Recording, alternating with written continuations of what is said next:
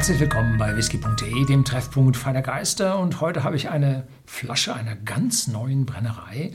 Und zwar die jetzt gleich in Zwillingsausfertigung.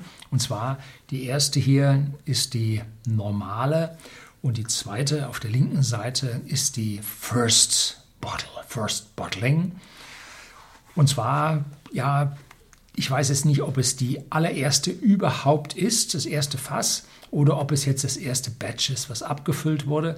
Preislich unterscheiden sich 46,90 bei uns bei whisky.de im Shopsystem und 69,90 für die andere.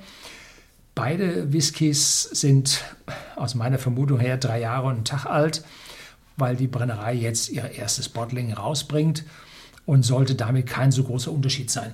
Beide Flaschen sehen jetzt in der Farbe etwas unterschiedlich aus, liegt aber an der unterschiedlichen Beleuchtung hier. Ich persönlich habe keinen Farbunterschied zwischen diesen beiden Flaschen finden können. So, wie heißt diese äh, Brennerei nun? Die heißt Lindores, haben Sie oben in der Beschreibung schon gesehen.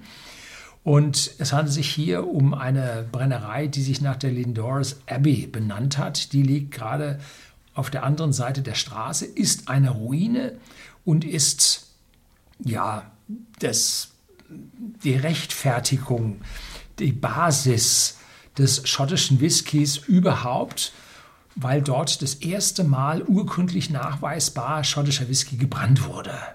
Das Stück Papier, ganz, ganz wichtig, basiert eine Milliardenindustrie drauf und das ist auch ja, die Basis, dass der schottische Whisky sich älter sieht als der irische Whisky. Hm. So, wie heißt jetzt der Whisky? Der heißt jetzt MCDXCIV.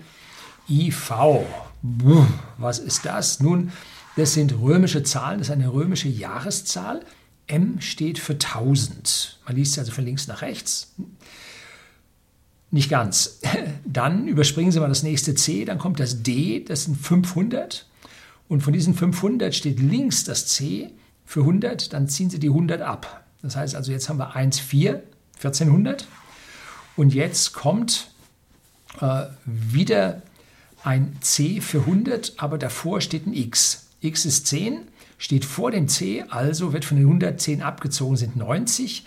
Und dahinter steht jetzt wieder ein V für 5 und davor ein I wieder abgezogen sind 4. Also 1494 in römischen Zahlen. Hm. Gut, damals war die Zeit noch dichter an den Römern dran. Und wo war der Hadrianswall? Hm, weiß nicht so genau.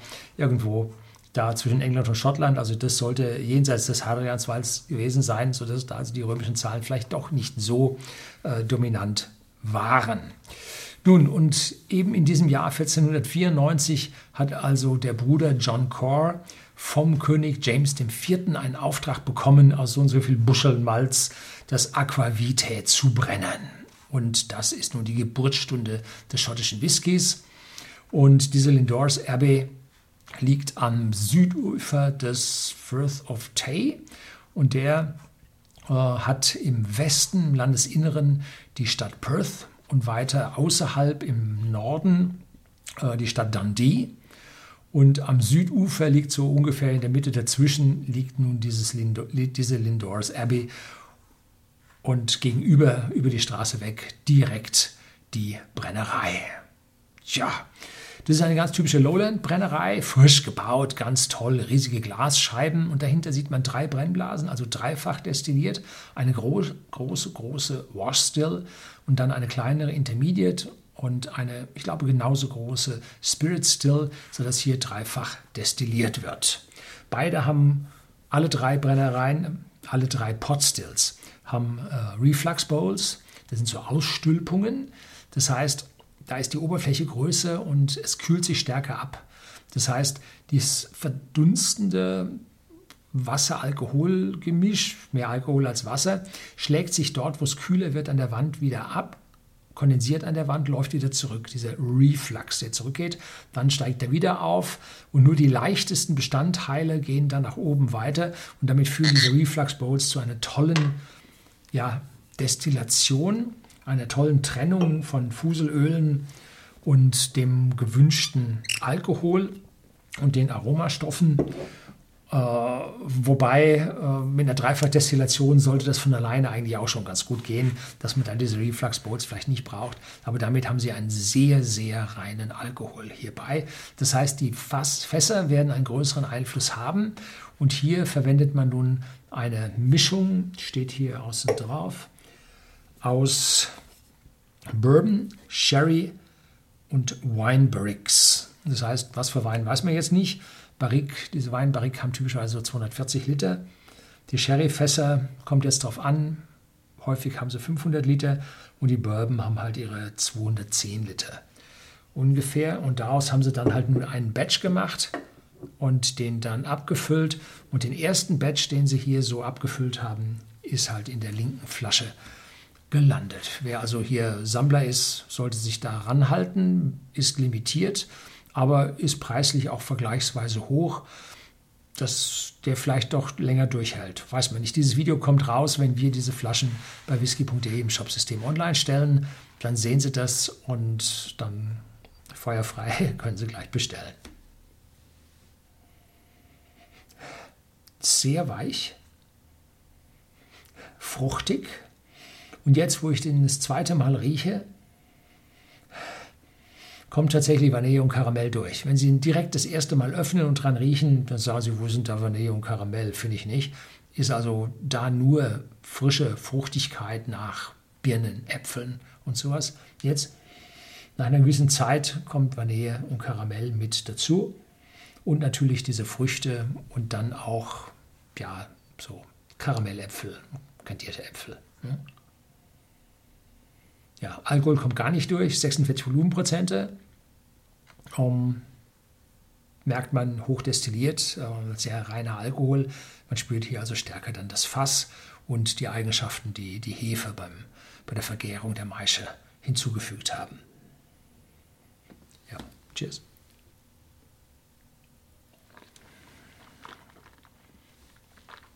Mhm.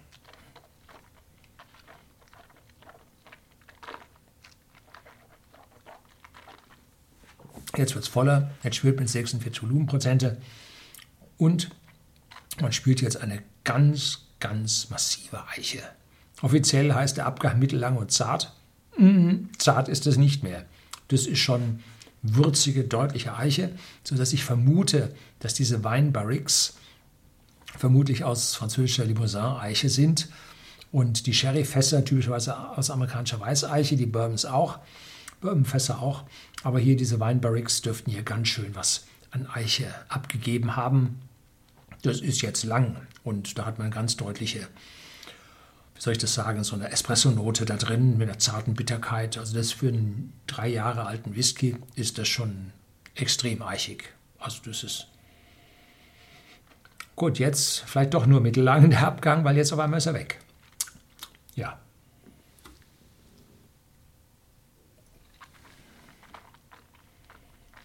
Hm.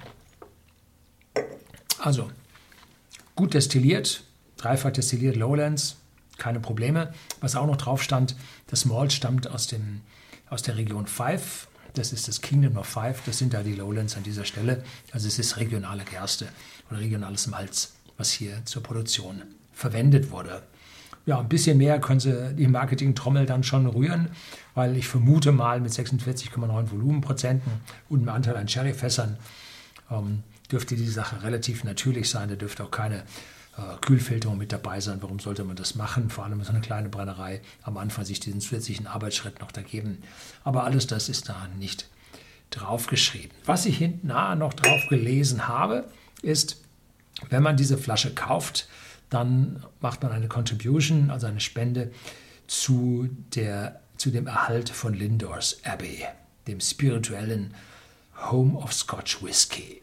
Ja, das Gegenüber bietet sich ja total an und sie sagen nicht wie viel.